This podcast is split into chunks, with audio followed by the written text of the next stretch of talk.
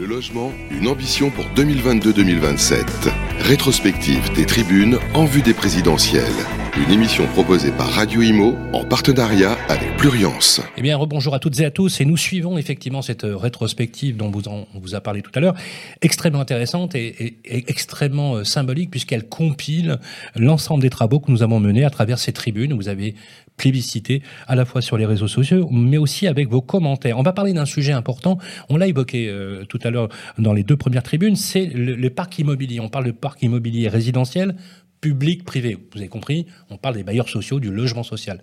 D'ailleurs, c'est intéressant parce que dans la branche du logement social, euh, toute la partie logement social est dans la catégorie qu'on appelle l'ESS, économie sociale et solidaire. Et quand on prend le même logement, hein, le même logement s'il est privé, il est dans une dans un autre cadre. Paradoxe, Vive la France, euh, justement pour essayer d'y voir plus clair. Ce qui serait intéressant, c'est de savoir comment on réunit ces deux éléments, le logement, puisqu'on loge les mêmes personnes, on n'est pas social uniquement parce qu'on occupe un logement social, on occupe d'abord un logement. Donc l'idée de cette tribune, c'était de voir comment euh, cette synergie pouvait être gagnante en réunissant les deux univers. Et nous avons eu des invités euh, extrêmement prestigieux qui nous ont à la fois rassurés, hein, Jean-Michel, qui ont été extrêmement intéressants. Yannick Borde, le président de Procivis, a fait partie de, de, de cette, cette tribune. Il est d'ailleurs, je crois, membre de, de Pluriance. Il est vice-président de l'Union sociale pour l'habitat et il est en plus élu local, mmh. puisqu'il est maire d'une commune de 10 000 habitants qui s'appelle Saint-Berthevin, pas très loin de Laval. Et nous avions aussi euh, François Jolivet, le député de la première circonscription de l'Indre, qui a été d'ailleurs très souvent, très longtemps, pendant plusieurs années, à la tête d'un bailleur social à côté de Châteauroux. Voilà. Euh, il nous a fait le plaisir de partager avec nous ses euh, idées. Pour commenter, on avait souhaité d'avoir des professionnels de l'industrie immobilière et on a eu le plaisir justement que notre hôte, celui qui nous accueille ici au siège d'Orpi France, euh, avec son président Guillaume Martineau qui est avec nous. Bonjour Guillaume. Bonjour Sylvain. Merci de nous accueillir. Avec plaisir. Un vrai plaisir. Merci encore une fois. Guillaume, on va vous demander de réagir finalement sur euh, à la fois euh, ce qu'on a appelé, ce qu'on a souhaité faire avec Jean-Michel et Henri sur la synergie public-privé en parlant de, cette, de ce dénominateur commun qui est celui, euh, j'allais dire, du rôle sociétal, social, citoyen, je dirais même, c'est celui de loger les Français au quotidien. Je vous propose qu'on écoute une première partie de l'extraction de cette euh, tribune, la tribune numéro 3 que nous avions euh, faite en janvier 2022. On l'écoute.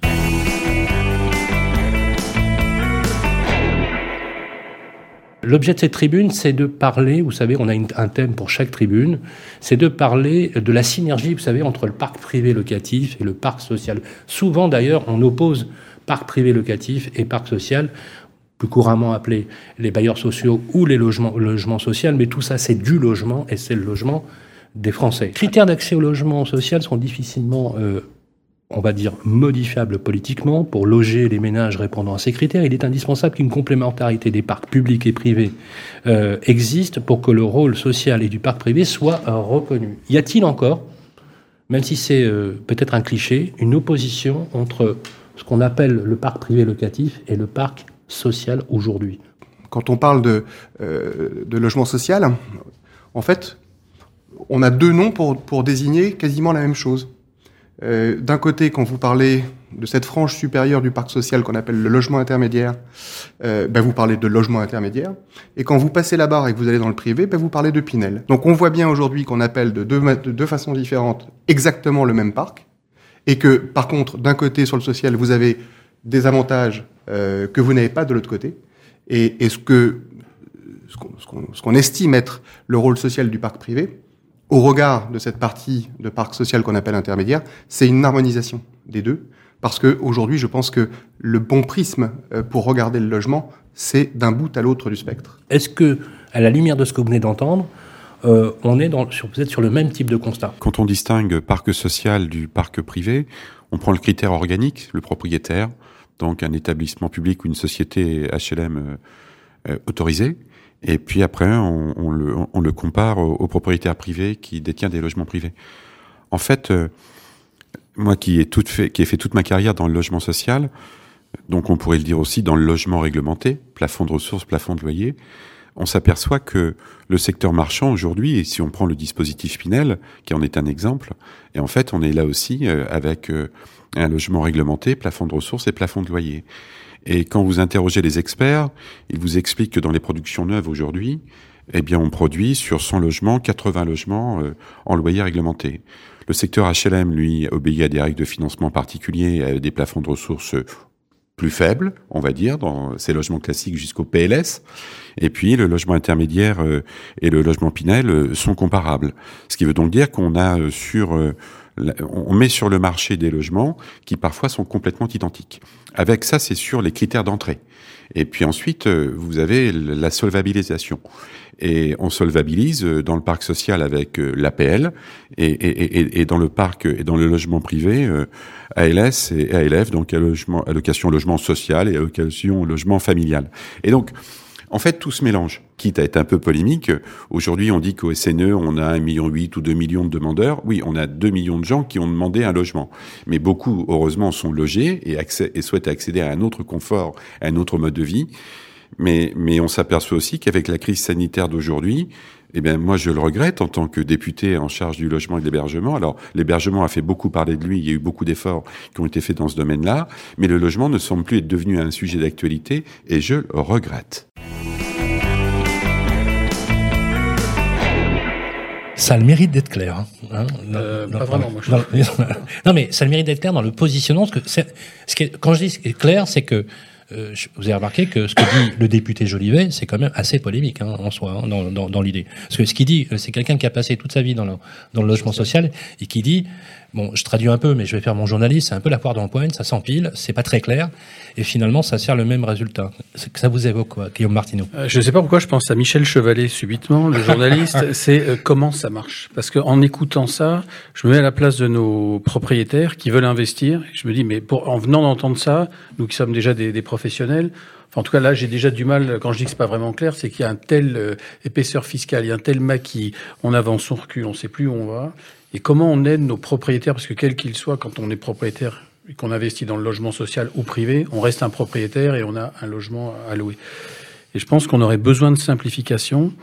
Et donc, c'est ce que ça m'évoque tout de suite à chaud, c'est que pour s'y retrouver et pour avoir envie d'investir, il faut pouvoir donner une feuille de route à des propriétaires, donner un peu de stabilité, savoir où on va, et pas changer au gré des ministres ou changer au gré des, des gouvernements. Et ça fait 30 ans que je fais de l'immobilier, et là, en réécoutant ça, j'avais l'impression de repartir à l'école et d'essayer de voir tout ce qui s'est fait. Donc voilà ce que ça m'évoque subitement. Réaction, euh, Jean-Michel, quand c'est vrai que ça nous a étonnés. Bien sûr. Vous vous rappelez, on, on était là avec Henri, et quand on a écouté, d'ailleurs, il avait pris la parole pendant plus de cinq minutes consécutives, on, s'est regardé, on s'est dit, mais c'est bien un bailleur social qui nous parle là euh, Vous allez penser que je suis un, acharné des chiffres, mais on, va revenir aux chiffres. Euh, le, parc locatif, c'est euh, 13 euh, millions de logements qui sont répartis en, environ 5, un peu plus de 5 sur le social et un peu plus de 7, euh, un peu moins de 7 sur le, sur le privé. Donc on voit déjà que opposer les deux, c'est ridicule. Les, les, deux rendent le même service de loger les gens. Et quand on dit effectivement il y a 2, 2 millions 2 millions de demandes de logement social, le député Jolivet a parfaitement raison. Ces 2 millions en fait ne sont pas à la rue. Ces 2 millions, ils sont logés où, à votre avis? Bah, Dans le parc privé, hein, puisqu'on a euh, 2 millions de demandeurs de, logement social sur les 5 millions disponibles, et, de l'autre côté, on a 7 millions. Ça veut dire que 2 millions euh, de nos concitoyens sont éligibles au logement social et sont logés dans le parc privé. C'est en ça que le parc privé a un rôle social et sociétal. Henri, commentaire Et, et, c'est la raison pour laquelle euh, on avancera vraiment sur ce sujet le jour où on ne parlera plus du propriétaire, mais du loyer. Et, et, et si euh, la politique du logement est orientée exclusivement sur le loyer, on se fichera pas mal que ce soit un, un, propriétaire privé ou un propriétaire social. Et le meilleur exemple pour loger ces 2 millions, parce que c'est même 3 millions, hein, de 2 à 3 millions de, de, de, locataires, de ménages locataires qui sont logés dans le parc privé, alors qu'ils pourraient avoir accès euh, au monde HLM, le meilleur moyen de, de répondre à leurs demandes, c'est de faire le logement intermédiaire le logement intermédiaire, c'est quoi? C'est un logement à loyer abordable qui a fait l'objet de, de, fiscalité spécifique, comme il vient de le dire, selon qu'on, que l'on est dans la, de, on a une ordonnance qui, qui, règle les choses. Selon qu'on est euh, un particulier, on a la, mmh. la, la, niche fiscale. Donc tout ça n'a aucun sens. Et, et, et, si, on, si on produisait davantage sur ce noyau intermédiaire de produits logements, on euh, desserrerait la pression sur le logement euh, très social euh, qui, qui, est aujourd'hui constaté dans la politique du logement. il faut juste rappeler ce que c'est que le logement intermédiaire. Le logement intermédiaire, c'est quoi C'est son nom l'indique. C'est des- un mix de privé, de public, des gens euh, du logement social au sein de, de copropriétés ou de promotions qui sont faites. Et en, en vous écoutant, je pense à une chose, c'est que le- le- la pression sur les terrains est telle qu'on n'arrive pas à, à pouvoir permettre à des promoteurs de pouvoir construire et de, et de sortir des programmes qui sont intéressants, où on puisse loger à la fois du privé et du public. Donc il y a tout un tas de, de choses à repenser sur le sur l'accessibilité et, et sur la construction. Mais Oui, parce voyez, qu'on impose- intermédiaire. On impose le prix de sortie pour le promoteur. Le, le- le- le prix de sortie, le, le loyer est Mmh. imposé de la même façon quand il s'agit d'un produit Pinel ou quand il s'agit d'un produit logement intermédiaire euh, ordonnance euh, 2014. C'est le même prix et, et de loyer et c'est le même, ce sont les mêmes conditions de revenus. Donc c'est exactement le même produit avec deux fiscalités euh, différentes. Et c'est ça qui est incompréhensible. Et, et, et, si on harmonise tout cela, on libère vous- le, le Henri, vous, marché. l'a- Henri, vous l'avez posé cette question. Pourquoi ne pas comptabiliser le contingent social de la loi SRU en fonction du loyer proposé Oui, bien sûr. Et Bien quand sûr. je vous ai posé la question, vous avez sans, sans doute par, pour, par facilité administrative. Oui, parce que c'est plus Eh facile oui, de recenser eh oui, un, eh oui. un propriétaire social qu'un particulier qui est atomisé. La- le- L'autre exemple de cela, c'est que le rapport, le dernier rapport de, de, de, de l'IGF, l'inspection générale des finances, donne la priorité au financement dans le logement intermédiaire aux institutionnels, parce que c'est plus facile de contrôler un institutionnel, de vérifier que les normes sont, sont respectées. Sur, de- sur le particulier, euh, l'intermédiaire ne, ne représentant que l'intermédiation ne représentant que 35% du marché, il y a donc euh, 65% du marché qui n'est pas surveillé, et, donc l'administration craint de donner de l'argent des- par des aides sans avoir la possibilité de vérifier que les normes sont respectées. C'est pour ça que l'administration souhaite réorienter vers quelque chose de plus confortable à surveiller, les institutionnels, sociaux ou privés. Vous seriez favorable, Guillaume, à une uniformisation finalement qui ne crée pas forcément de distinction même si euh, on essaye de pratiquer, parce que vous, vous êtes euh, très ancré dans vos territoires. hein. vous avez, en plus, chez Orpi, vous êtes, le- je le rappelle, le premier réseau euh, immobilier français, hein, quand même le, le rappeler. Donc vous êtes partout. Euh, il y a quand même une très grosse déconnexion entre ce qu'on vit à Paris et ce qu'on vit, euh, ce qu'on vit dans, dans les territoires. Vous, vous le vivez au quotidien, ce Ah oui. besoin de logement. Moi, j'habite dans les Landes, je le, je le vois tous les jours. hein. Et ju- justement, à votre avis, comment est-ce que le fait de redonner peut-être plus de pouvoir aux maires, ou de, on, va en parler tout à l'heure d'ailleurs euh, avec euh, la territorialisation des politiques contractuelles du, logement, est-ce que quelque part, euh, il serait pas temps de réfléchir, vous acteurs privés, acteurs majeurs privés, à une meilleure euh, harmonisation, à un parallélisme finalement politique global, euh, parce que vous l'avez rappelé d'ailleurs tout à l'heure, Jean-Michel, vous avez dit, on parle de logement là, hein, on- on- Mais- le, le spectre, il est grand, c'est à 360 degrés. Mais on a une difficulté, vous parlez, vous parlez de la province. Donc moi, je suis à Cabreton, dans, dans les Landes, à côté d'Ossegor. On voit fleurir sur tous les programmes actuellement, euh, moins de Parisiens, plus de pain.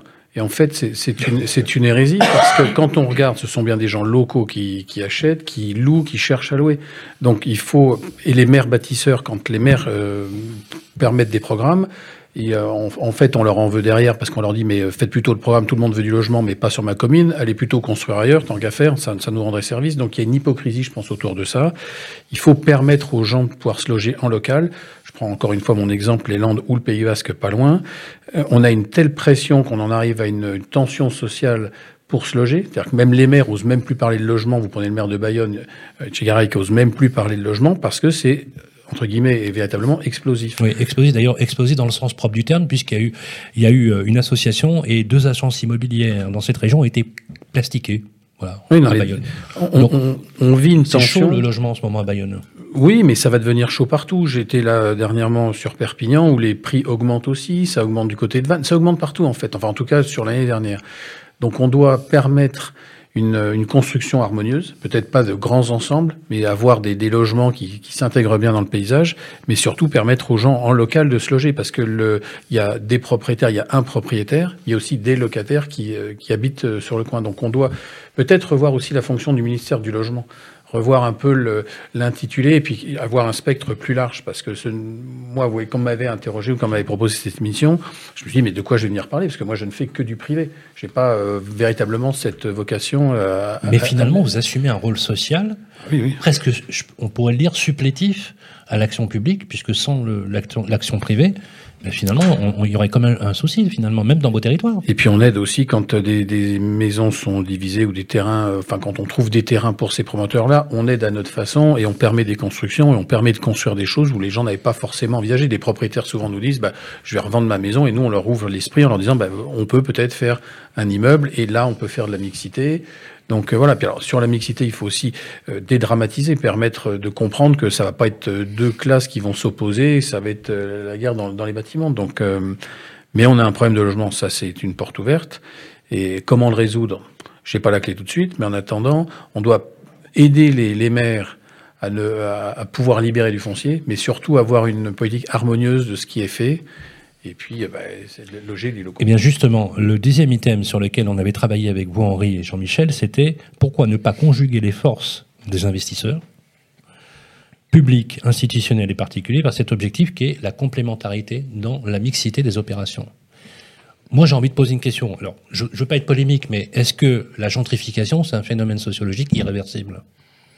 Mais avant la gentrification, moi, je dirais, euh, expliquez-nous pourquoi, pour un même produit, selon que vous soyez un propriétaire institutionnel ou selon que vous soyez un, particulier, vous avez une TVA à 10 d'un côté et 20 de l'autre bah pour le même produit. Bah Donc ça commence par là. La fiscalité doit être neutre. Mais c'est une iniquité, ça. Est-ce que constitutionnellement ça, ça tient? Bah, euh, c'est une ordonnance, donc une, ordonnance a, a, subi les, les, les, les foudres de, du Conseil constitutionnel à l'époque.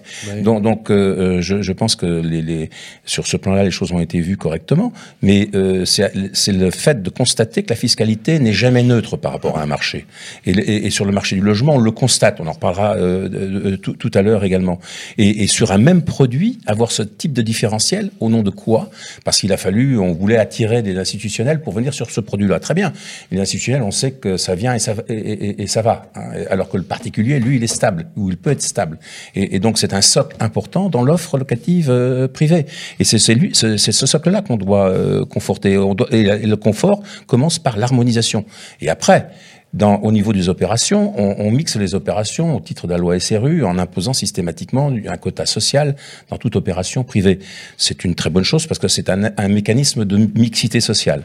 On l'a dit tout à l'heure, ça permet aussi la promotion d'accompagner la, la, la, construction euh, des, des, euh, des logements euh, sociaux. Donc il n'y a, y a, pas de souci sur le, sur le plan des principes, sauf que ça a un effet sur le plan du prix. Parce que le, le, les 25% ou 30% dans certaines communes qui vont au quota social sont au prix du logement social. Hein, euh, et, et, donc le, promoteur, lui, il faut bien qu'il récupère euh, la perte, ou en tout cas le moindre gain sur cette partie-là, sur le reste. Donc c'est un effet domino, et, et, ça a un effet domino sur le prix du reste de la partie privée. Mm. Donc, c'est tout cela qui n'est pas euh, aujourd'hui correctement appréhendé. D'autant plus qu'il y a des collectivités locales aujourd'hui qui euh, qui sont pas au taquet de la loi SRU mm. et qui chaque année en fait sont carencées et payent, payent carrément une amende. Hein. Mm. Et, et donc, il y a des disproportions. Euh, alors, je ne sais pas, dans votre territoire, est-ce que vous êtes à 25% de logements sociaux ou dans votre... Non, pas, pas tout à fait, non. Mais euh, effectivement, c'est... Donc, la municipalité paye oui, la municipalité paye, et puis vous avez... Euh, alors, il y a des, des, municipalités qui jouent le jeu, puis d'autres non. Donc, l'harmonisation, euh, expliquer pourquoi il faut arriver à construire un peu plus, parce que c'est ce qui permettra aussi, de, enfin c'est loger tout le monde, parce que pourquoi des communes vont dire, bah, moi je veux personne chez moi et je vais payer pour, c'est pas très républicain. Donc alors c'est peut-être utopiste de penser que tout le monde pourrait le faire, mais nous on le constate. Et surtout, on voit la pression dans nos agences. On a 1350 agences. On manque euh, de, dès qu'on doit louer, on n'a rien à louer. On n'arrive pas. Euh, les conditions d'accès au, logement sont très compliquées. Donc, euh, bah, il faut ouvrir un peu les vannes. Mais je suis d'accord avec vous sur la, simplification et, ce maquis fiscal. Pour moi, c'est un des soucis, c'est qu'on ne s'y retrouve plus. En, écoutant, là, on a du mal à suivre les chemins. Il y a un sujet qui est quand même euh, sous-jacent aussi, c'est euh, Henri, est-ce que les bailleurs sociaux sont des bons élèves pour la rénovation énergétique? Parce que bah, c'est le, même sujet. Hein, quand on, a fait les premières analyses sur les DPE d'avant juillet 2021, le parc social était moins concerné que le parc privé. Et puis, euh, avec les nouvelles qualifications du DPE depuis euh, juillet 2021, et notamment la dégradation que génère euh, dans l'étiquetage le, le, chauffage au gaz, euh, le, parc social euh, se retrouve lui aussi confronté aux mêmes, aux mêmes difficultés parce que le parc social dans les années 80-90 a été systématiquement réhabilité avec du gaz.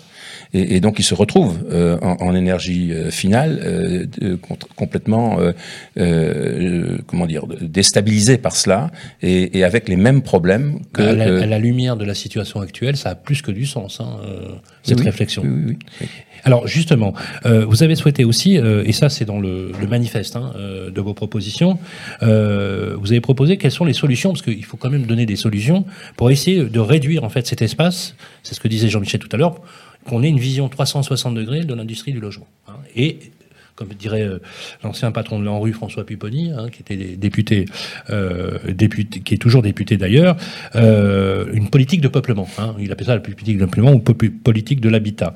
Harmoniser la fiscalité du logement intermédiaire avec une aide identique pour un produit identique, quel que soit l'investisseur. Ça, vous l'avez dit. En généralisant l'amortissement sur toute la durée de vie d'exploitation d'un bien loué en fonction du loyer de sortie et ou d'objectifs de politique ciblée. Ça, vous l'avez dit aussi. En rendant proportionnel le loyer pratiqué et ajusté selon les politiques ciblées. Cet amortissement aurait vocation à remplacer tous les systèmes existants, la niche fiscale Pinel notamment, vous l'avez évoqué, les divers régimes qui se sont stratifiés avec le temps, Borloo, Coste, de Normandie, loué abordable, plan logement vacant, et pour vous, vous dites aussi qu'il contribuerait à orienter l'épargne dégagée vers le la financement de la rénovation des parcs. Est-ce qu'on peut développer cette notion? Mais, euh, On en parlera dans le dans oui, mais justement par rapport à l'enjeu. On, on, va en parler, mais mmh. par rapport à l'enjeu du rapprochement entre ces deux politiques, euh, la politique sociale notamment par l'agrégation, puisque pour faire du logement social, il faut avoir des agréments, on est d'accord là-dessus. Est-ce qu'il ne faudrait pas, quelque part, avoir la même politique, le même système, d'octroi qui permettrait à la fois de pourvoir à une offre de logement social, peut-être éventuellement en retravaillant un peu plus avec les promoteurs privés, qui, je le rappelle, fournissent 53% de la construction neuve pour le logement social, comment on peut trouver la solution pour faire cette synergie gagnante? Jean-Michel Camison, quelle serait la bonne démarche à prendre, même de façon dogmatique ou, ou politique?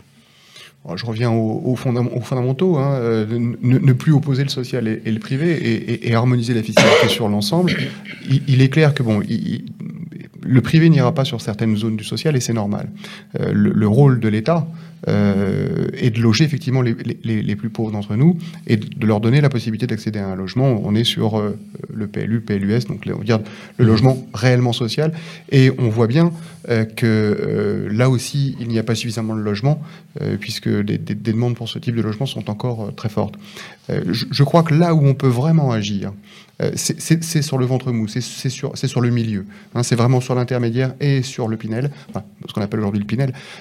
Oui, vous en parlez souvent d'ailleurs. Et pour vous, c'est vraiment le, la bah, clé. Du... Je, je, vous voulez dire le, entre les deux Oui, oui. Ah oui, euh, je, me souviens. Je, me souviens. Pour vous, quelques... c'est un point de jonction qui. Ah, clairement, ouais, clairement. Euh, je, me souviens il y a quelques années, on avait même euh, revendiqué la possibilité d'accès au logement intermédiaire aux, aux, aux bailleurs privés si on fait un petit peu d'histoire sur le sujet, euh, le, le, le, logement intermédiaire a, a, été, a été mis en avant par, par des politiques gouvernementales et a été proposé aux investisseurs institutionnels, qui lui ont tourné le dos, ne l'oublions pas. Hein. Ah oui. ah oui, le logement intermédiaire, au départ, a été ouvert aux, aux, aux on va dire aux, grands, aux grands investisseurs institutionnels. Qu'on appelle les zinzins. Les zinzins, oui, oui, les, les, les, les, assureurs, les assureurs vie, les mmh. banques, etc. Et qui n'y ont euh, pas trouvé euh, leur, leur intérêt et qui ont préféré en fait faire un chèque euh, à la Caisse des dépôts et consignations en, lui, en, en, en confiant, le, en, en confiant cette. Oui, c'est la raison pour laquelle on a ouvert dans l'ordonnance 2014 la possibilité de faire du logement intermédiaire aux institutionnels sociaux. Oui, bien sûr. Et, ah oui. et, et oui. c'est parce qu'il y avait défaut de la part des institutionnels oui. privés qu'on a mmh. voulu inciter. C'est la naissance d'Action Logement, c'est la création d'INLI. Hein, qui, ah est, oui, qui, est, quand même, qui est quand même une force importante, dont je rappelle d'ailleurs que le, pré le, président était, euh, était puisqu'il ne l'est plus, euh, c'était Benoît Paru, hein, oui. ministre du, du, du, du Logement, qui est maintenant le patron des Briges. Voilà. Donc, donc euh, on, on, voit bien que euh, dans, ce, dans ce milieu qui couvre, qui couvre des centaines de milliers de, de, de logements, euh, il faut qu'on trouve... 90 000 habilitations de logements sociaux en 2021. C'est pas n'importe quoi. Hein. Non, non. non mais au-dessous, de, normalement, il en faudrait 250 000. Hein. On, sait, on, sait, depuis des années qu'on on a un déficit de 500 000 logements par an. Clairement. Bon, bon, on en construit environ 150 000 par an, donc bon, il, il reste, il reste évidemment un, un, un, gros, un gros gap, un gros trou à combler pour, pour loger tout le monde. Et, et oui, on, on est convaincu aujourd'hui que euh, l'avenir est dans cette partie-là, cette partie centrale, où, globalement, en fait, on a euh, quasiment les mêmes immeubles, les mêmes qualités de construction, des, des barrières à l'entrée, ou pas des barrières, mais enfin des, des critères à l'entrée de revenus d'un côté et de loyer de l'autre qui sont similaires.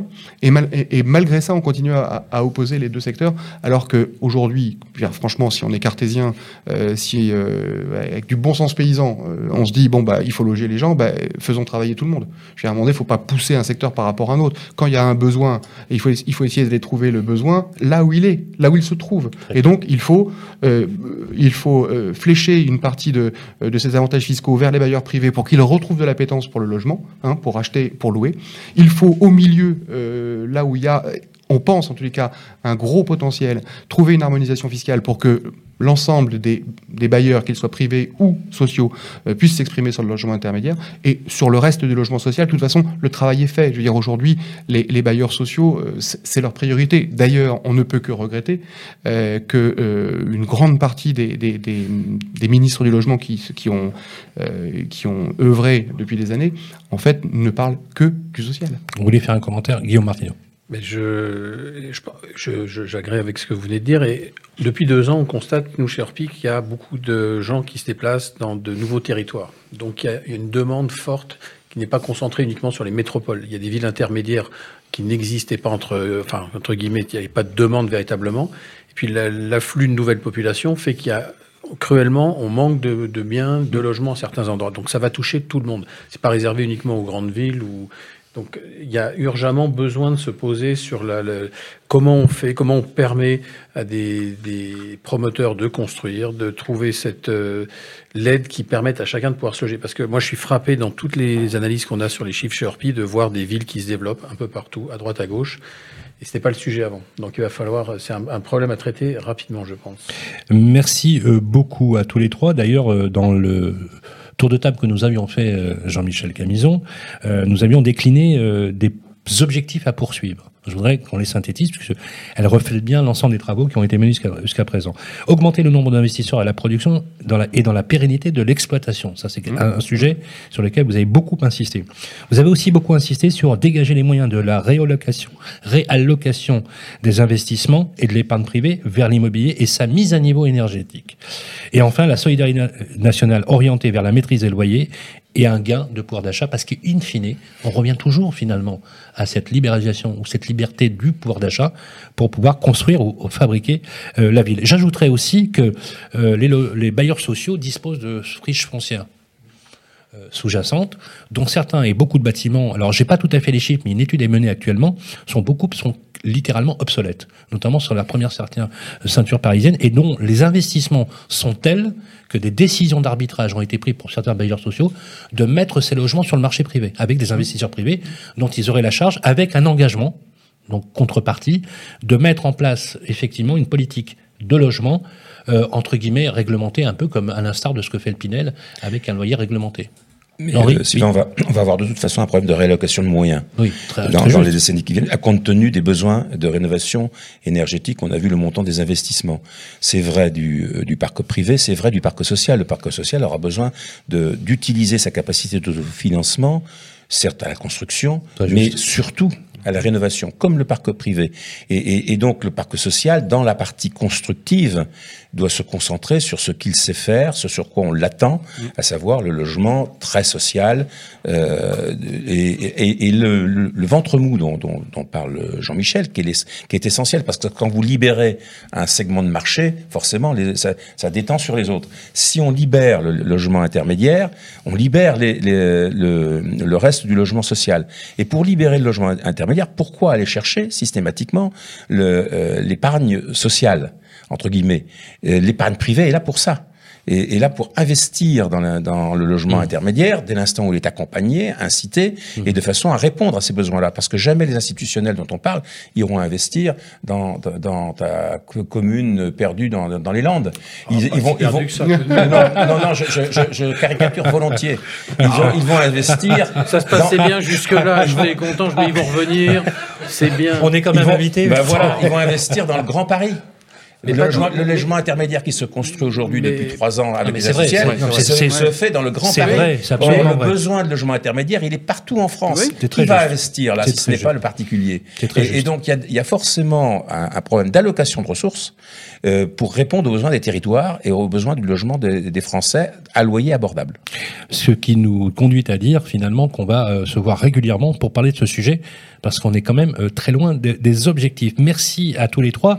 À suivre euh, avec euh, notre ami David Chouraki, qui va commenter en fait la quatrième tribune que nous avons faite en février 2022 euh, sur la territorialisation, la territorialisation de la politique de logement à travers des politiques contractuelles ou comment de façon pragmatique, réaménager le territoire de façon opportuniste, territoire par territoire. C'est l'objet de notre prochaine tribune. Et ça répond, ça en partie à la question de Guillaume. et, et ça répond absolument euh, en partie à cette question. En tout cas, un grand merci à vous, Guillaume Martineau. Applaudissements pour Guillaume Martineau, président d'Orpi France, et qui nous a fait l'honneur et le plaisir de nous accueillir avec beaucoup de gentillesse, euh, et avec qui nous suivrons, puisque euh, il, euh, euh, il, il participe d'ailleurs régulièrement à des émissions sur Radio Mont. On est ravis de l'accueillir. Merci à vous, euh, Guillaume. Merci à Jean-Michel Camison et à Henri Deligne. Vous restez avec nous euh, sur le plateau, puisqu'on va aborder la tribune numéro 4 avant de faire notre conclusion à suivre.